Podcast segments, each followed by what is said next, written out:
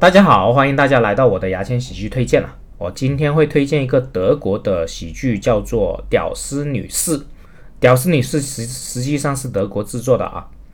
那么，《屌丝女士》你看起来就应肯定应该也有了解，是跟屌丝男士有关的。那不是因为他们的出品方、制作方有关，而是大鹏当时是因为看了《屌丝女士》之后呢，呃，去模仿学习制作出《屌丝男士》出来。那么，《屌丝女士》实际上就是一些段子剧啊，用段段子凑成的。嗯，那它有什么特别呢？特别就是它是德国人做的。那么，德国是一个非常有规范呐，呃，非常有条理的一个民族。呃，大家看来他们没什么幽默感的，所以他们制作出这种剧之后，在德国大火啊。因为，呃，这种剧的这个女人是，即使放在中国啊，也是非常突出、非常无厘头、然后狂野的一个女人。那放在德国更加这种反差是更大的啦。那么很不意外的，这个剧就在德国大火。那么除了讲这个剧之外，我还是分享一些经验啊。为什么我今天要讲屌丝女士呢？因为之前我在效果工作的时候呢，呃，我们的公司是派了屌丝女士的主编过来跟我们讲课，啊，讲一些他们是怎么样创作屌丝女士的一些课。那么在上这他们的课之前呢，我是很憧憬去做一些情景剧啊，呃，参与一些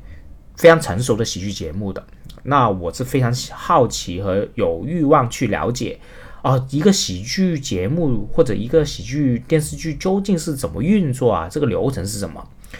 后来我听了这边这个屌丝女士的主编讲完之后，我就发现哦，原来每个地方的人创作喜剧都是一样的，没什么特别的，就是头脑风暴，然后想好笑的东西，然后就挑好笑的东西出来，然后整整成一个剧本啊，整成一个台本这样。那我还是在这里简单讲讲屌丝女士他们是怎么制作的。呃，他们是一个用一个段子有四百美金啊，用一个段子四百美金这样，但是虽然看起来好像很多钱啊，四百美金就四六二十四，两千四百块钱一个段子，但是在挑选上也是挺挺严格挑选的，他们会找写手，也是像我们那样找很多写手出来，十几二十个这样，然后让写手，我们给了一些写手主题和需求，让写手去投稿，然后呃去投稿之后就差不多收集了四百个呃。段子出来，那么他们找了几个核心编剧呢，就开始开会，有一个一个段子剧的读出来，然后去朗读啊，要读稿会这样，那么就开始投票了啊，哪些好笑，哪些不好笑，然后以过滤、过滤再过滤，然后最后形成了屌丝女士这样。那实际上就是跟我们的喜喜剧节目制作没什么区别。啊，甚至说，当当然他们的这种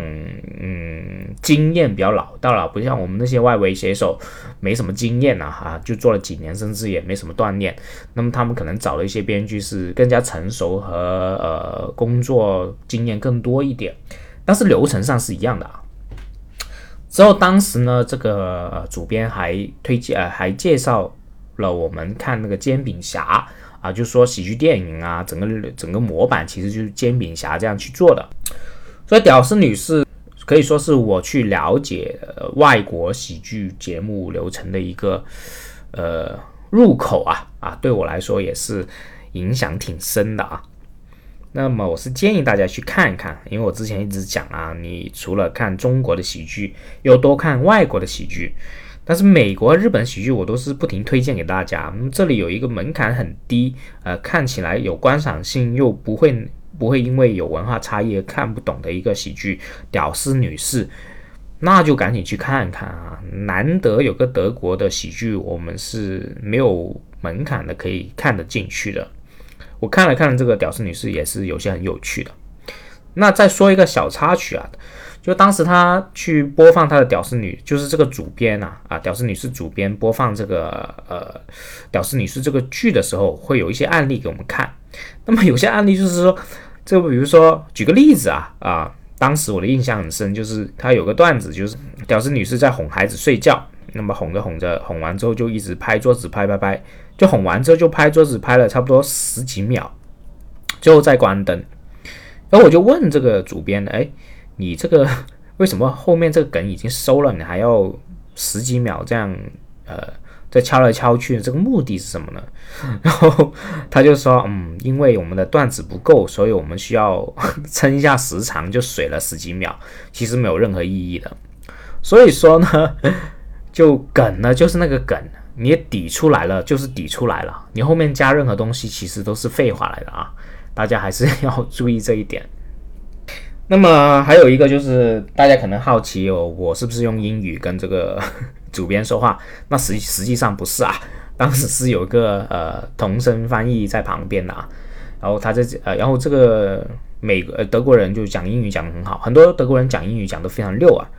而且嗯用的词也很很易懂啊，我这种英语水平基本上听听得懂五六成这样，然后还有一个同声翻译基本上就懂，所以我提他问题的话，就是同声翻译帮我翻译的啊。好，OK，今天的喜剧推荐就到这里啊，建议大家去看一看，拜拜。